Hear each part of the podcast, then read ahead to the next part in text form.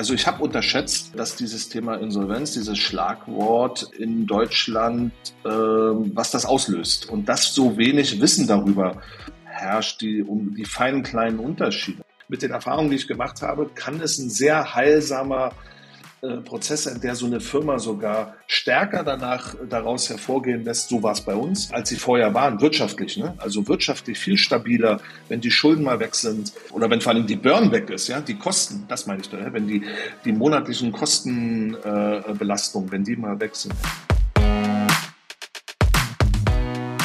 Hallo und herzlich willkommen zu einer neuen Folge Strive Up Your Life. Heute zu Gast ist Jan Bredak, Gründer und CEO von Vegans. Mit ihm spricht Strive-Herausgeberin Katharina Wolf über ein Thema, das in letzter Zeit immer öfter als Schlagwort in den Medien genannt wird. Insolvenzen. Über mögliche Gründe darüber habt ihr in der letzten Folge schon einiges an Input von der ehemaligen Douglas CEO Tina Müller erfahren. Heute sprechen wir daher weniger über die genauen Ursachen, sondern vielmehr über den Ablauf einer Insolvenz und vor allem, wie sich das als Unternehmer oder Unternehmerin anfühlt.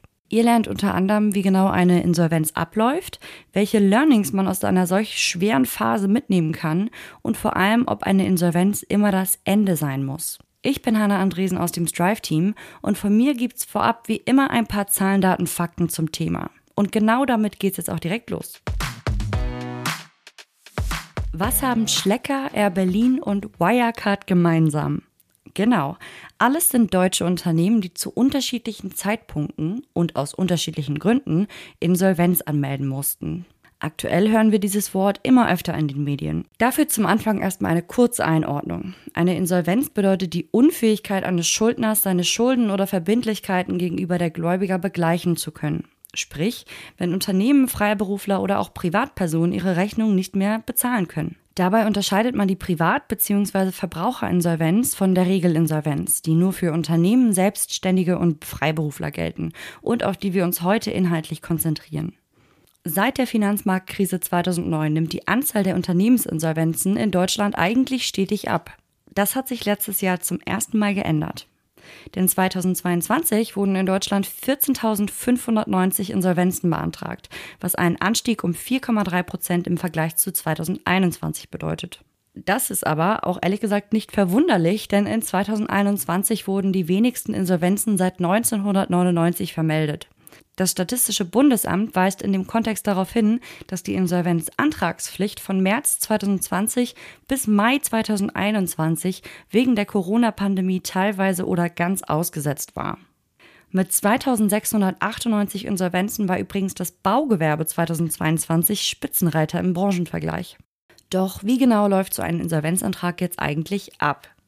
Was viele nicht wissen, nicht nur die zahlungsunfähigen Unternehmen selbst, sondern auch die Gläubiger können einen Insolvenzantrag gegen ihre SchuldnerInnen stellen, um sie zur Zahlung zu bewegen. Das nennt man auch Eigenantrag oder Fremdantrag. Damit eine Insolvenz beantragt werden kann, muss entweder eine akute Zahlungsunfähigkeit, eine drohende Zahlungsunfähigkeit oder eine Überschuldung vorliegen. Entscheidend für den Antrag ist außerdem die sogenannte Insolvenzmasse, also das verwertbare Vermögen.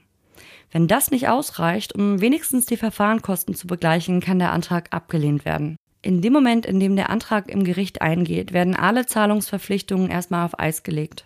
Ein vorläufiger Insolvenzberater oder Beraterin prüft dann, ob alle Voraussetzungen gegeben sind. Wenn das der Fall ist, beginnt erst das eigentliche Verfahren und die Insolvenz wird im entsprechenden Register bekannt gegeben. Während des Insolvenzverfahrens gibt es zwei Optionen. Die Eigenverwaltung oder die Regelverwaltung. Bei der Eigenverwaltung bleibt die bisherige Geschäftsführung selbst am Steuer und wird beim Sanieren oder Abwickeln ihres Unternehmens lediglich beaufsichtigt. Bei der Regelverwaltung übernimmt das ein Insolvenzverwalter oder eine Insolvenzverwalterin. Das dauert in der Regel zwei bis drei Jahre. Ab Verfahrensöffnung beginnt übrigens für die UnternehmerInnen selbst die sogenannte Wohlverhaltensperiode. Und die geht mit einigen Regeln und Vorgaben einher, beispielsweise das Melden aller Lebensumstände, Jobwechsel und Einkünfte. Mit Ende der Wohlverhaltensphase folgt die Befreiung von restlichen Schulden. Ab diesem Zeitpunkt gilt man als schuldenfrei.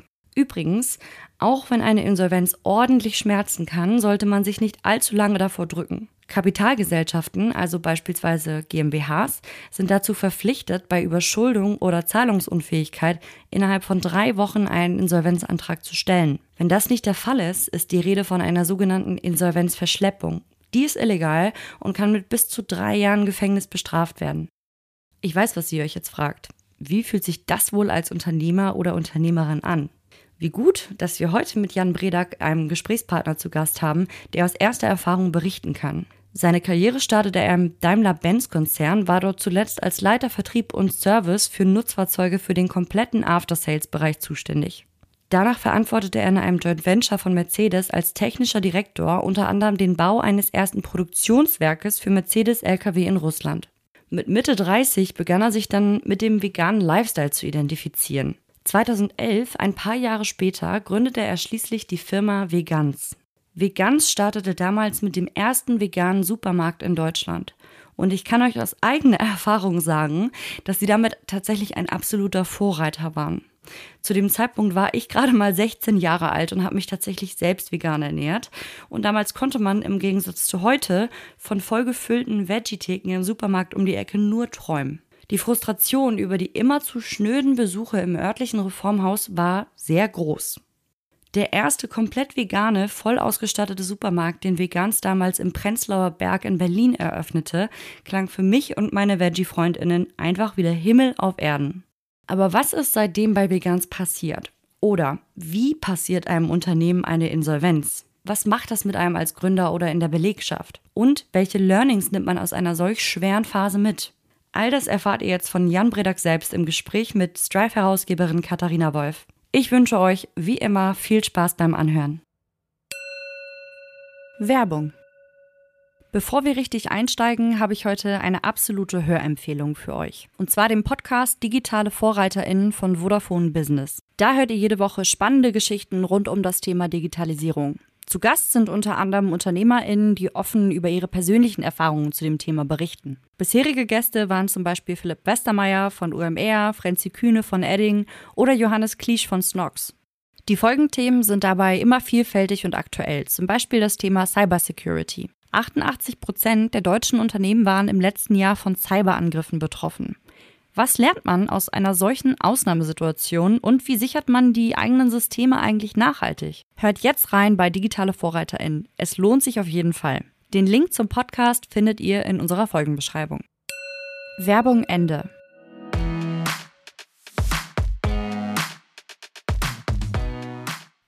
Lieber Jan, herzlich willkommen bei Strive Up Your Life. Toll, dass du dabei bist und deine Geschichte mit uns teilen magst. Herzlich willkommen. Ja, hallo. Lieber Jan, ähm, wir haben ja im Vorspann schon ein bisschen vorgestellt, wer du bist, ähm, äh, wer Vegans ist, dein Unternehmen. Das hast du gegründet und es lief sechs Jahre, als etwas passierte, was alle Unternehmerinnen und Unternehmer wahrscheinlich sich ähm, wünschen, nie zu erleben, nämlich ihr musstet Insolvenz anmelden. Wie passiert das einem Unternehmen, eine, eine Insolvenz? Erzähl mal ein bisschen eure Geschichte. Ja, bei uns ist es, glaube ich, eine Besonderheit und so wie du es jetzt sagst, äh, ist es auch in der Presse äh, dargestellt worden. Ähm, vielleicht muss ich vorher ausführen. Wir sind ja gestartet mit, ähm, mit einer Supermarktkette und haben diese ja, in Europa etabliert. Ähm, 2014, das war 2011 bis 2014, 15 kam dann äh, die Edeka und äh, hat uns ein verträumtes Angebot gemacht. Äh, wir haben dann zusammen mit der Edeka eine Firma gegründet, haben dann quasi aus unserer Funktion eines Einzelhändlers, einer Einzelhandelskette mit Supermärkten haben wir dann einen Großhandel etabliert. Das heißt, wir haben für Edeka und später dann auch für DM, Kaisers Tengelmann, Metro etc. haben wir äh, sag mal, Produkte, die bei uns gut liefen, im großen Stil eingekauft und an die weiterverkauft. Das heißt, äh, neben dem Supermarktgeschäft hat sich dieses Großhandelsgeschäft etabliert. Und ähm, klar, dieses Großhandelsgeschäft äh, ist dann äh, so überdimensional groß geworden und leider äh, 2016 dann auch unser Einzelhandelsgeschäft äh, ist extrem unter die Räder gekommen. Ähm, heißt Umsatzrückgänge, Kosten konntest du irgendwann nicht mehr sparen. Ähm, dass wir in dem Fall bewusst die Entscheidung getroffen haben, ähm, die Filialen zu schließen. Und da hast du mehrere Wege. Du schickst es in die Liquidation.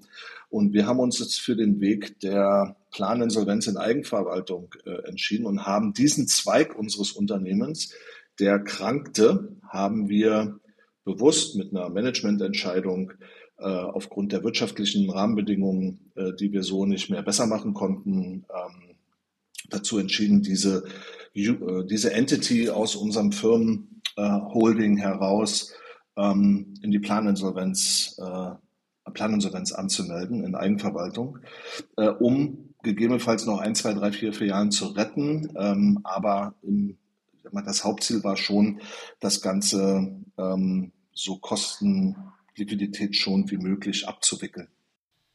Das ist ja wahrscheinlich, ihr habt euch zwar, du sagst, bewusst dafür entschieden, ähm, aber das ist ja schon immer irgendwie gefühlt auch eine verheerende Wirkung, die man damit äh, sendet, eine Insolvenz, weil, ja, weil auch so viele noch gar keine Ahnung haben, dass eine Insolvenz nicht immer das Ende sein muss und darum soll sich ja auch genau dieser Podcast drehen. Deswegen erzähl mal, wie kamt ihr zu dem Entschluss und was hast du dann auch erlebt?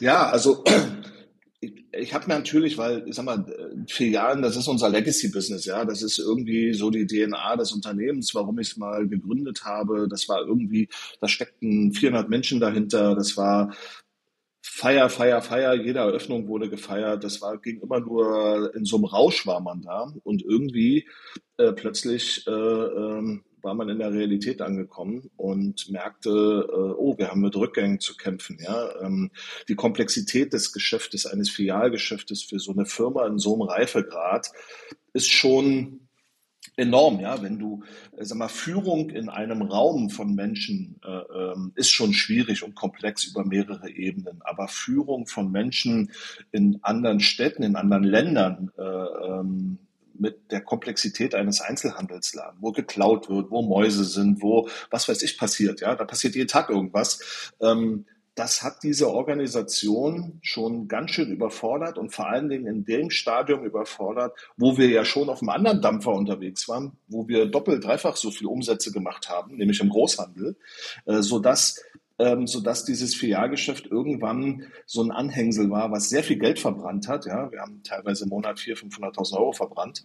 Ähm, wow. Äh, äh, äh, und dann musst du, dann, dann ist es als Unternehmer, ist es eine, ist es eine fast zwangsläufig logische Entscheidung, es sei denn, man ist Tagträumer und denkt, man kriegt es irgendwie hin. Ähm, ich habe mir dann tatsächlich Berater geholt, Berater, also Anwälte vor allen Dingen, die sich in dem Thema auskennen. Und wir haben dann ein richtiges einen Plan aufgestellt, also einen Plan Insolvenz, ja, äh, und haben die vorbereitet. Und ähm, dann hat sich für mich auch ein Bild ergeben für die Firma, wie sie aus diesem aus dieser schwierigen Situation wieder gesund hervorgehen kann, nämlich dass wir, ich sag mal, die Kostenburner, ja, oder die die Burner, äh, äh, ähm, die, die jeden Tag Geld verbrannt haben, ein Stück weit eliminieren und dafür das andere, nämlich den Großhandel, äh, mehr stärken und mehr Fokus darauf geben und zum Scheinen bringen. Ja? Ähm, und deshalb ist mir am Ende die Entscheidung zwar immer noch schwer gefallen, weil ja da Menschen dranhängen und auch ein, mein Herz vor allen Dingen. Und bei Filialen ist es ja noch so, das sind ja Gebäude, das sind Menschen, das kannst du anfassen. Das ist nichts Imaginäres, ja. Das ist, äh, ist kein Online-Shop oder so, ne, sondern das ist wirklich was, äh, äh wo man reingehen kann, ja, was man fühlen kann. Und das macht es dann besonders schwer, wenn du das, was du mit viel Liebe, Herzblut aufgebaut hast, dann ja zumachst und die Mitarbeiter äh, äh entlassen musst und so. Das war, also davor hatte ich auch Riesenrespekt und ähm, äh, das war eine schwierige Entscheidung. Aber als ich aus diesen vernünftigen Gründen über dieses Stöckchen drüber gesprungen bin, war es dann wirklich ein Prozess, der abgelaufen ist, äh, dem ich im Nachhinein sogar sehr gesund empfand und sehr wohltuend empfand, weil es mir auch sehr viel Last von den Schultern genommen hat, ja. Und, äh, und das ist jetzt ein ganz wichtiger Punkt.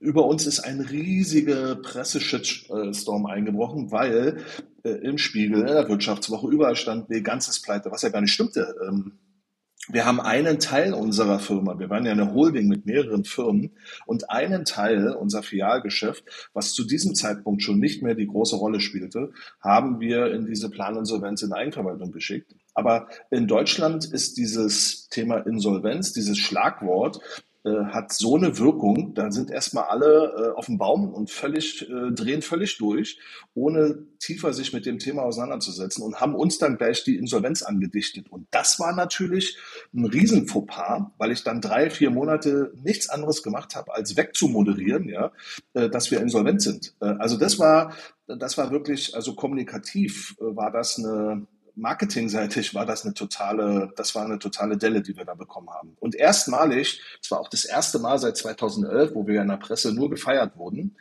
Ähm, wirklich, also ich war ja überall in allen Talkshows und auf der ganzen Welt, in New York Times Interviews. Über alle haben uns gefeiert und das war plötzlich dann mal so die Kehrseite der Medaille. Ähm, ah, jetzt sind sie insolvent und jeder, der was zum Thema zu sagen hatte oder meinte zu sagen zu haben, hat uns nochmal richtig einen Arschtritt geben wollen. Ja? Und das war so, das war richtig, ich habe die Fratze des Journalismus kennengelernt und so die fiese Metenten der, es war richtig krass, richtig krass. Und das war Ist das auch ein deutsches Phänomen, wenn ich da einmal zwischenfragen ja, darf? Definitiv. Ja. Definitiv ist das ein deutsches äh, äh, Phänomen, weil zu diesem Zeitpunkt musst du wissen, waren wir der größte Importeur veganer Lebensmittel aus den USA. Ja, also äh, das war 2016, 17 äh, Beyond Meat, die gab, die kannte hier noch gar keiner. Äh, die haben wir im großen Stil schon importiert, damals für die Edeka, äh, Kaisers und, und Metro. Ähm, und unsere amerikanischen Partner, die haben das auch gelesen, logischerweise, es ging ja um die ganze Welt. Äh, ähm, das war dann eher so ein kurzes, nüchternes äh, äh, Erklären, was da passiert ist und fertig. Aber hier in Deutschland, in Europa, gerade in Deutschland, oh, ich weiß gar nicht, wie viel, wie viel Statements ich abgeben musste und Richtigstellungen und wie viel Kämpfe ich auch mit den einzelnen Journalisten ausgetragen habe. Einige haben sich entschuldigt, das muss ich fairerweise auch sagen. Die haben uns dann im Nachgang, aber da war die Kuh schon durchs Dorf getrieben, haben die uns dann äh, ganzseitige Porträts angeboten, wo sie uns dann nochmal in einem anderen Licht darstellen. Aber äh, weißt du, wenn dann so eine Wirtschaftswoche mal auf einer DIN A4-Seite äh, dir einen ganzen Artikel widmet, äh, wie scheiße und pleite du bist, ja, und äh, dann hilft es auch nicht vier Wochen später, äh, äh, das so ein bisschen zu revidieren. Ja, war schon eine Erfahrung, die ich, ach, die würde ich gern, die würde ich gern äh, nicht nochmal machen. Ja, also die Planinsolvenz ist so gelaufen, tatsächlich wie gedacht, und äh, aber die Wirkung ist äh, ganz anders gewesen. Ja. Was hatte das denn für eine Konsequenz, diese Wirkung? Also sind wirklich sofort instant Kundinnen und Kunden weggeblieben oder äh, hattest du nur den nur in Anführungszeichen den Aufwand mit der Presse oder was hat das noch für eine Konsequenz gehabt? Ja, wir sind massiv unter die Räder gekommen. Unsere Umsätze sind zurückgegangen, ja, äh, auch im Großhandel, weil unsere, also es waren ja noch keine Vegansartikel zu dem Zeitpunkt, das waren ja noch Großhandelsartikel, ähm, äh, aber auch Handelspartner haben haben sich nicht abgewendet, aber es, es war plötzlich, es war plötzlich alles, sorry, dass ich das so sage, scheiße, ja. Also alle, überall, wo ich hingefasst habe, äh, äh, äh kam, ist eine Bombe explodiert, ja. Ähm, und ähm, unsere Importe haben plötzlich nicht mehr funktioniert, Container, also das hängt jetzt nicht zusammen, ja, aber da sind Container vertauscht worden und wir haben so viel, äh, plötzlich auch an der Stelle so viel Federn gelassen, dass die Firma in richtig schwieriges Fahrwasser geraten ist im, im Laufe des Jahres 2017, ja. Also ich habe dann noch mal eine Eigenkapitalrunde gemacht und 2018 musste ich die Firma komplett sanieren. Also das ging nicht über eine Insolvenz, das habe ich so hinbekommen. Aber es, wir waren tatsächlich in, in durch, also Auslöser war äh, diese ganze Kuddelmuddel, ja, und wir sind dadurch in richtig schwieriges Fahrwasser gekommen du warst ja eigentlich der Erste natürlich. Ähm, als, als CEO bist du der Erste, der diese Entscheidung im, Ko äh, im Kopf hat, plant und irgendwann umsetzt. Das heißt, mhm. du bist auch der Erste, der mit dieser Verantwortung, mit dieser, mit dieser Schwere umgehen muss. Wie bist du denn selber damit umgegangen? Mit wem hast du dich ausgetauscht? Weil, wenn ich mir das so anhöre, könnte ich mir vorstellen, Finn Kliman hätte sich wahrscheinlich gefreut, sich mit dir dazu auszutauschen, was so ein Shitstorm bewirkt und wie man da vielleicht auch wieder rauskommt. Das äh, haben ja dann doch irgendwie zwei, drei mehr erlebt. Wie bist, wie bist du damit umgegangen? Mit wem hast du dich ausgetauscht? Was hat das mit dir gemacht? Gemacht? Na, weitestgehend mit meiner, mit meiner Family. Meine Frau war zu der Zeit auch noch in der Firma. Ähm, wir haben das, das hat mir sehr geholfen, dass wir da ähm, zumindest immer einen Austausch hatten und zusammen waren. Das hilft, das ist dann so eine moralische äh, Unterstützung. Ne? Ähm, das kann aber nicht, das kann ja nicht äh, den ganzen ähm, ja, Hickhack, den man dann hat, den kann das nicht wettmachen. Aber es ist rein für den Kopf, für die mentale Stärke hat mir das zu dem Zeitpunkt sehr geholfen. Ansonsten Berater, ich hatte meine Geschäftsleitung, ja, ähm, aber auch da hat's gebröckelt, weil plötzlich ähm, einige der Geschäftsführungen waren ja in diesem Retail auch äh, involviert und die musste ich dann auch freisetzen. Also es, es gab dann auch eine große Entlassungswelle, ja. Also das muss man sich ja vorstellen. Ähm, wir waren zu dem Zeitpunkt 400 Mitarbeitende äh, äh, und, und, und dann plötzlich ist das runtergeschnitten geschnitten worden. Und du musst dazu aber wissen, dass bis zu diesem Zeitpunkt eine riesige Euphorie war. Ja? Wir haben Leute eingestellt, ich kann mich erinnern, 2015 haben wir in einem Monat über 100 Mitarbeiter eingestellt. Ja, also das war, da war richtig, da kann, das kann man sich ja vorstellen, also richtig Startup, äh, ähm, so ein Stück weit auch, sie wissen nicht, was sie tun, ja, aber äh, äh, mal äh, wirklich volle Lotte ähm, eingestellt, Lager investiert, Büros, also wirklich und dann kommt so ein Dämpfer. Das ist dann wirklich so eine richtige Berg- und Talfahrt und in dieser in dieser Gemütslage äh, triffst du dann die Menschen, die hoffnungsvoll sich bei dir beworben haben, bei dir angeheuert haben und dann plötzlich, äh, ja, musst du denen sagen, es ist vorbei, ne? Äh, ihr müsst euch leider was anderes suchen. Und das ist, äh, das ist eine harte Schule. Ich habe das bei Daimler in meinem vorherigen Job auch machen müssen, aber da war das alles ein bisschen äh, in Watte. Ja, dann hast du mit den Leuten gesprochen und hast Abfindungspakete verhandelt. Aber das, das gab's bei mir nicht. Ja, also wir haben dann wirklich im großen Stil Jahren zu. Durch die Planinsolvenz hatten wir ja dann auch ähm, die Lohnfortzahlung, ne, äh, die drei Monate und danach war Schluss für die Leute. Ne?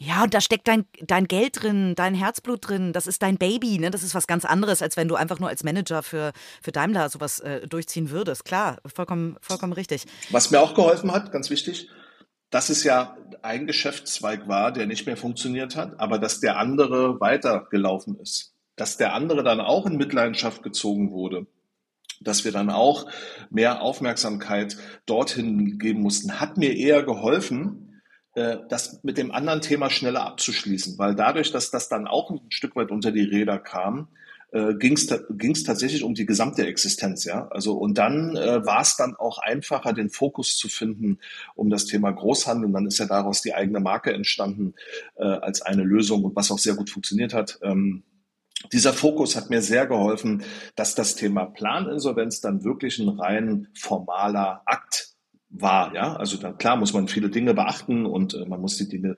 durchziehen, aber das haben in weitestgehend auch die Dienstleister, die, die Anwälte, äh, Steuerberater und mit dem, mit dem ähm, äh, Sachwalter habe ich auch ein ganz gutes Verhältnis gehabt, ja. Also da ist so ein Grundvertrauen, wir haben uns ständig ausgetauscht und so. Also das war okay. Also es, ich fand es dann an der Stelle hat es mir eher geholfen und die ganze Sache geheilt, äh, äh, ein Stück weit, ja, äh, weil, weil mir da Last von den Schultern genommen wurde, als es für mich eine Belastung war. Die Belastung war vorher die Entscheidung zu treffen und so die ersten Tage.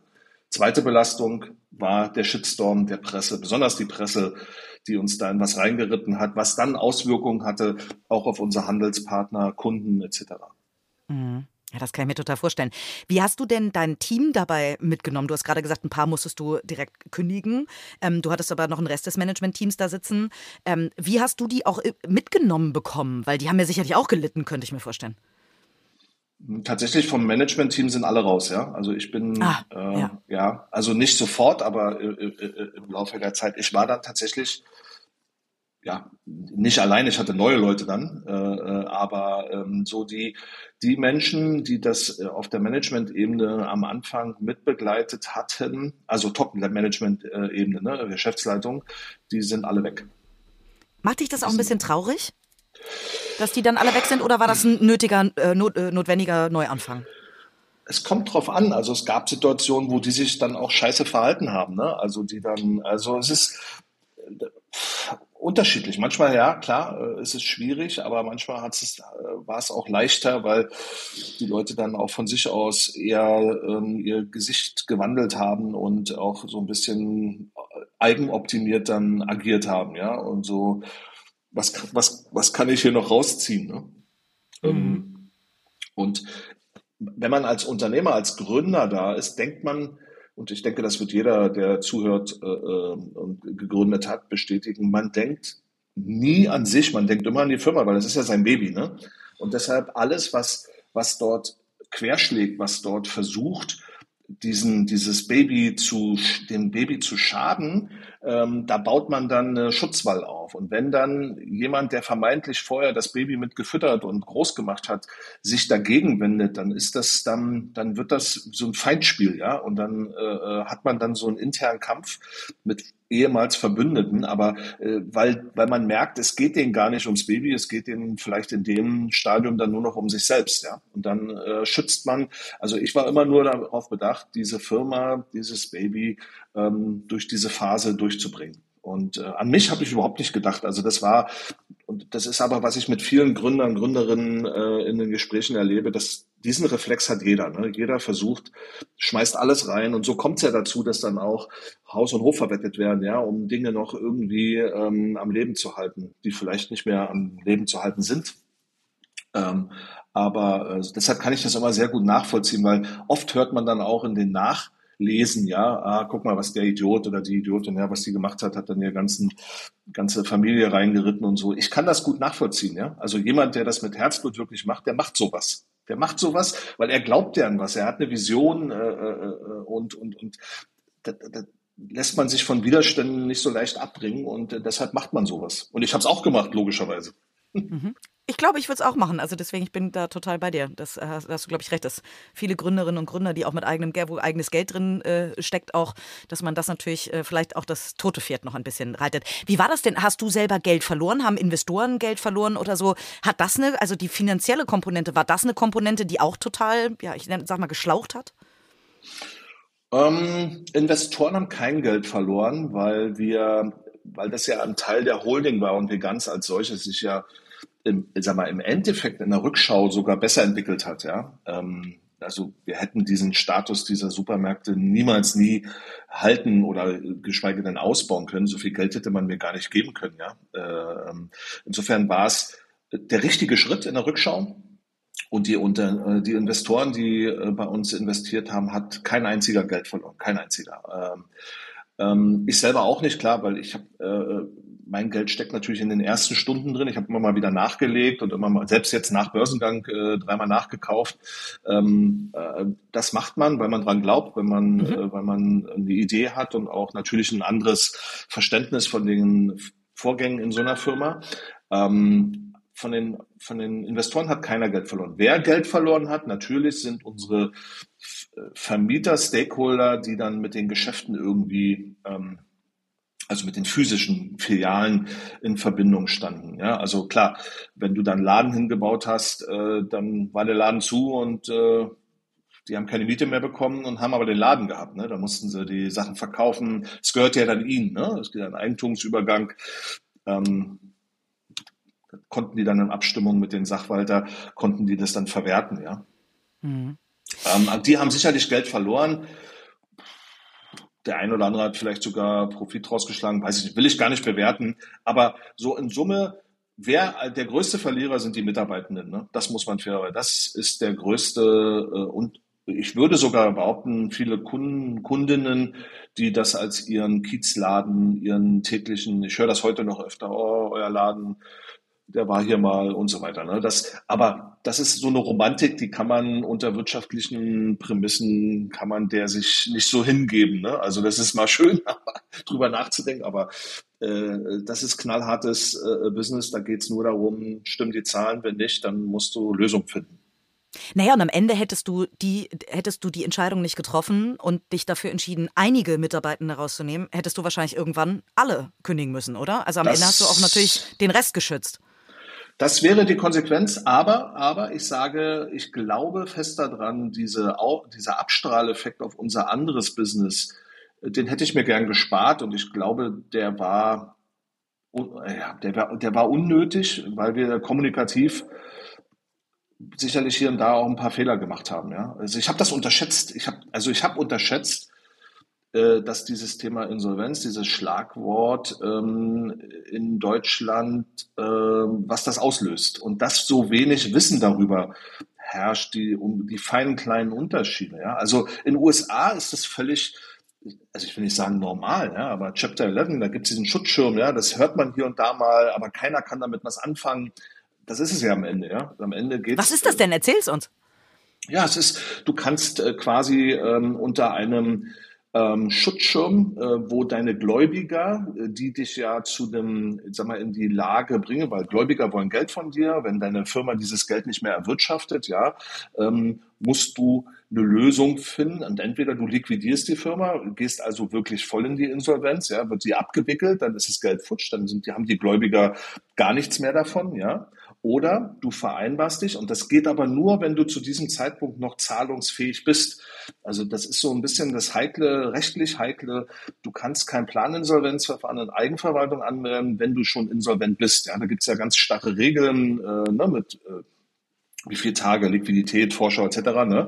Ähm, wenn, und wenn du das noch nicht bist und triffst diese Entscheidung, dann kommst du unter diesen Schutzschirm und hast danach die Chance, ohne dass diese Last der, der Gläubiger auf dir, äh, und das sind in dem Fall im großen Teil die Mieten gewesen, ja, äh, die sind dann erstmal weg, ähm, hast du die Chance, ganz im Ruhigen, deshalb gibt es diesen Plan, diesen, deshalb nennt es ja auch Planinsolvenz, du machst einen Plan, wie du aus diesem Schutzschirm heraus dein Geschäft wieder neu aufstellen kannst, um danach gesünder dazustehen. Das ist so die ureigenste Form. Du hast also die Chance, Betriebe unter diesem Schutzschirm zu schließen. Du brauchst ja in der Zeit auch keine, keine Löhne zahlen. Ne?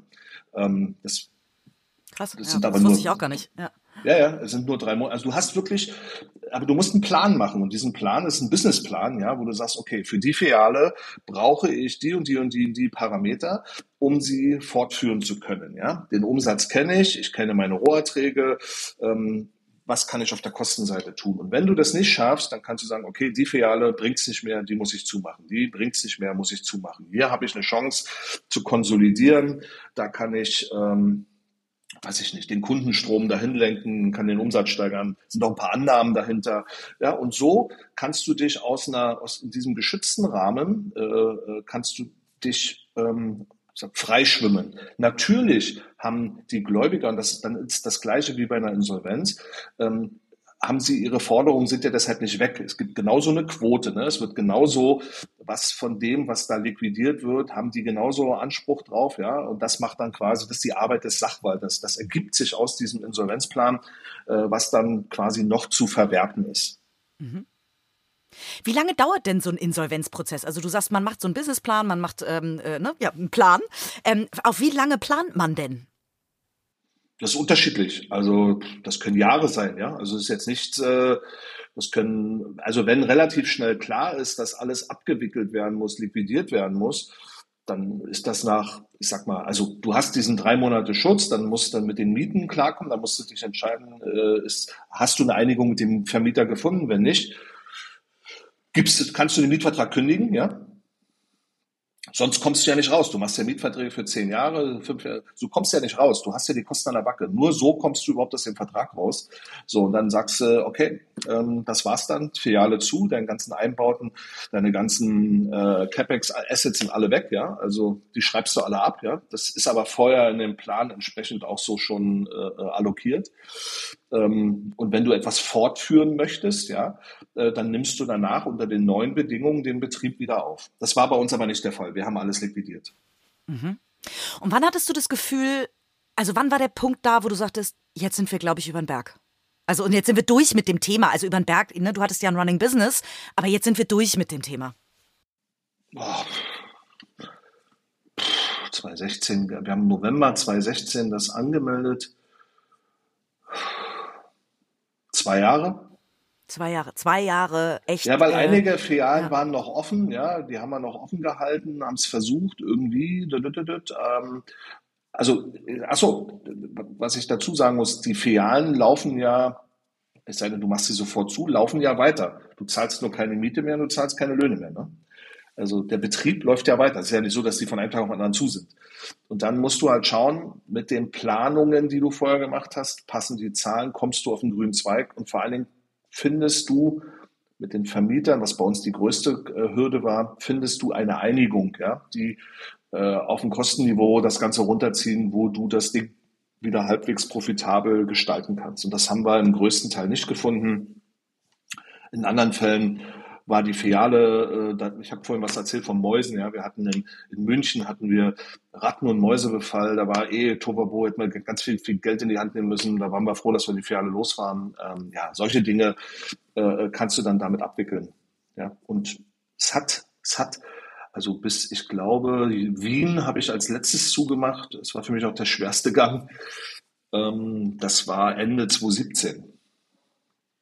Ja, also äh, November 2016 Verfahren eröffnet und Ende 2017 habe ich dann die letzte Filiale zugemacht. Hm. Schwerer Gang. Was sind denn so die größten Learnings für dich aus dem Prozess? Gab es Dinge oder die du rückblickend ganz anders machen würdest? Also das größte Learning war, ähm, ich habe es schon ein bisschen angedeutet, man sollte sich rechtzeitig ähm, zu solchen Schritten Gedanken machen, weil ähm, gerade eine Planinsolvenz und Schutzschirm ist in Deutschland noch nicht so etabliert, ja, muss man fairerweise mhm. sagen. Mhm. In anderen Ländern ist das eher die Regel als da ist es da ist nicht die Regel die Insolvenz, also die wenn man wirklich zahlungsunfähig ist, sondern da ist eher die Regel der Schutzschirm, dass man sich da irgendwie noch versucht rauszuarbeiten. Und das ist für mich die Erkenntnis, ähm, dass ich da ähm, zukünftig eher drüber nachdenken würde, ja, äh, so einen Schritt zu gehen, weil in dem Moment, wo du noch zahlungsfähig bist, hast du ja ständ, hast du ja regelmäßig die Chance, äh, das zu tun.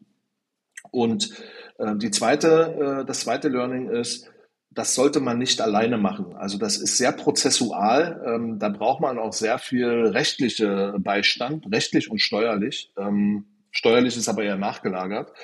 Und ich würde immer ähm, das mit einem Partner machen, die das als Taggeschäft haben. Ja? Ähm, das ist und das Dritte ist, ähm, man sollte auch das Thema Kommunikation von vornherein mit einpreisen und vor allen Dingen äh, mit mit planen, wie man die Kommunikation aufsetzt. Das habe ich das habe ich komplett versäumt und ins Leere laufen lassen mit dem Ergebnis, das ich ja vorhin schon geschildert habe. Also das sind so die drei wesentlichen Learnings. Ähm, keine Angst haben, so einen Schritt zu gehen, ja, weil der kann wirklich heilsam sein. Man muss so ein bisschen das Gespenst Insolvenz mal ein bisschen auflösen und dann mal dahinter schauen, was da auch für Möglichkeiten für einen Unternehmer dahinter stecken. Ich will jetzt nicht dazu an, ich will jetzt hier keinen Aufruf starten. Ne? Äh, nee, das, das ich glaube, das verstehen wir richtig. Äh, das zweite Partner und das dritte Kommunikation. So, und ähm, ja, natürlich das ganze Abwicklung mit den, mit den Menschen und so, da äh, das ist eine emotionale Geschichte. Ne? Da braucht man auch, äh, da braucht man auch mental äh, dickes Fell. Unterstützung. Und, ja, und vielleicht auch und, Unterstützung, ne? Definitiv, ja. Es ist, das geht an die Nieren. Das geht das an die Nieren. Jetzt hast du eben gesagt, wir sollten uns als Unternehmer und Unternehmerin frühzeitig mit dem Thema beschäftigen, wenn es droht. Kannst du, man macht so eine Insolvenz ja irgendwann im Zweifel zum ersten Mal. Kannst du mit deiner Erfahrung sagen, gibt es, woran erkennt man den Point of No Return? Gibt es da irgendwie eine, kannst du da eine, nee, was heißt eine Regel ableiten? Aber du weißt, glaube ich, worauf ich hinaus will. Das ist ja ganz schwer, gerade wenn man emotional in der Situation drinsteckt, dann zu erkennen, wann bin ich eigentlich über diese Schwelle drüber, wo es Sinn macht, jetzt das noch hinauszuzögern. Du sprichst einen ganz wichtigen Punkt an. Ähm, als Unternehmer, Unternehmerin ist man immer geneigt, ähm, die Vision vor der Realität zu sehen. Ja? Also man glaubt immer an das Gute, man ist Optimist, sonst wäre man kein Unternehmer. Ähm, und man muss die Balance finden äh, zwischen dieser Tagträumerei und der Realität. Mhm. Und für diesen Realitätsblick, also es muss jemanden geben, wenn man es selber nicht hinbekommt, der einen diesen Blick gibt und der muss auch eine Vertrauensperson sein, wo man, äh, ja, den man nicht gleich rausschmeißt, ja, weil der einem seine Tagträume zerstört. Äh, also man muss äh, wirklich, man muss sich auch von seinen alten äh, ähm, Sichtweisen dann mal lösen können und den Blick auf die Realität mit einfließen lassen, ja. Äh, und das ist, das fällt einem Unternehmer ich kann es jetzt nur von mir sagen, immer am schwersten. Diese Einsicht in dieser Weg ist eine Sackgasse. Mir hat geholfen, ich wiederhole das jetzt nochmal, aber das ist ganz wichtig, dass ich eine Option B und C hatte, wie es doch weitergehen kann. Ne? Also, und das kannst du aber nur, das kannst du im Fall einer Insolvenz, kriegst du das nicht mehr, dann bist du nicht mehr Herr deiner, deiner, da sitzt du nicht mehr im Fahrersitz.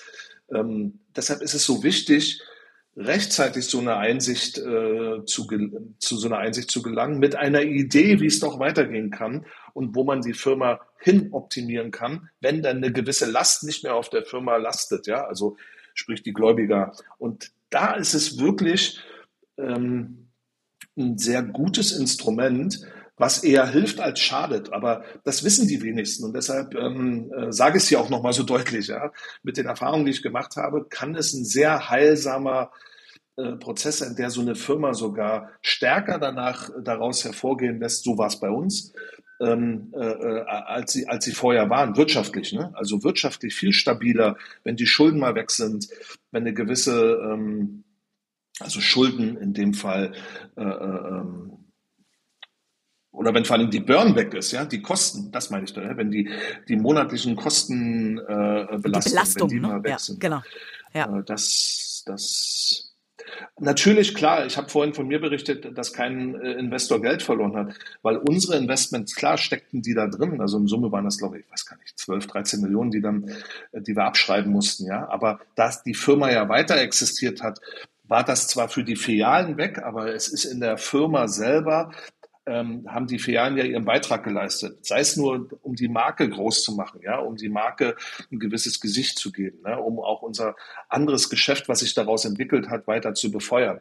Insofern war das nicht weg, aber es kann natürlich auch mal den Fall geben, wo tatsächlich auch äh, ähm, der Verlust von, von Investoren äh, äh, auch zur Debatte steht. Ja? Und das muss man, das muss man aushalten, das muss man reden, aber ein Investor wäre ein schlechter Investor, wenn er das nicht einkalkuliert. Ja, wahrscheinlich. Nun hast du schon ganz häufig angesprochen, Jan, ähm, ne, dass ihr gestärkt daraus hervorgegangen seid. Deswegen würde ich gerne schließen mit der Frage, wie sieht denn Veganz heute aus? Also beschreib uns mal ein bisschen, wie groß seid ihr? Was, ne, also äh, klar, wir könnten wahrscheinlich noch mal 30 Minuten damit füllen, aber beschreib mal in Kürze, wie geht's euch heute? Oh, also äh, wir sind nach diesem Schritt äh, extrem gewachsen. Wir haben äh, uns fokussiert auf unsere eigene Marke. Wir haben also auch den Großhandel irgendwann aufgegeben. Ja, das, also das, was uns nach den Filialen gerettet hat, habe ich irgendwann aufgegeben, weil es nicht mehr ähm, von den Margen nicht mehr nachhaltig war. Die Firmen haben dann irgendwann, wenn unsere gehandelten Produkte gut funktioniert haben, äh, das selber ohne uns gemacht als Großhändler, ja, was ja auch in Deutschland gang und gäbe ist. Da gibt es jetzt wenig Großhandelsstrukturen. Bei neuen Themen oder im Bio-Bereich hat man das noch. Ähm, noch, nicht mehr lange, denke ich. Ähm, und äh, dann, dann haben wir daraus unsere Marke entwickelt und dann äh, haben wir uns nochmal transformiert, weil wir gemerkt haben, okay, unsere, mit unserer Marke, mit unseren eigenen Artikeln, die wir zum größten Teil Lohn produziert lassen, riesige Komplexität aufgebaut, zwar wahnsinnige Umsatzsprünge gemacht, ja, super entwickelt die Firma, auch wieder Personal aufgebaut, jetzt nicht mehr in dem großen Stil, aber wir waren dann, weiß ich, knapp 200 Leute. Ähm, und dann haben wir uns nochmal transformiert jetzt in eine Herstellerfirma. Also wir haben uns nochmal, mussten auch wieder Leute äh, freisetzen, mussten uns nochmal äh, strobeln, allerdings ohne Planinsolvenz, ja. Ähm, ähm, haben das ganz gut hinbekommen und sind jetzt quasi ein Foodtech-Unternehmen, ja, was wirklich Deep Dive Foodtech macht. Äh, wenn ich mir überlege, dass wir mal angefangen haben als Einzelhändler, also ganz am anderen Ende der Wurst, ja, und jetzt sind wir ganz vorne angekommen, bis hin zum Farming, mit dem wir uns beschäftigen, ja, also wirklich Agriculture, Farming, ähm, Produktion, äh, Innovation, ähm, Forschung, Entwicklung, da fließt sehr viel Aufmerksamkeit und Geld. Und dann selber Produktion, wir bauen jetzt gerade den fünften Produktionsstandort auf. Ähm, das ist eine völlig andere Firma, die mit dem, was ich vor zwölf Jahren gegründet habe, nichts mehr zu tun hat, aber wirklich nichts mehr. Ja, also und insofern äh, das ist so der Wandel der Zeit. Wir haben uns angepasst. Wir sind ja in einem Segment gestartet, was sehr neu war, wo die Vorreiter waren. Und als First Mover hat man es auf der einen Seite gut, weil man eine gewisse Freiraum hat am Anfang und Bekanntheit schaffen kann. Man hat es auf der anderen Seite aber auch schlecht, weil man viele Dinge äh, als Erster ausprobiert und falsch macht, äh, die andere danach nicht mehr, äh, die Fehler nicht mehr machen müssen. Ja.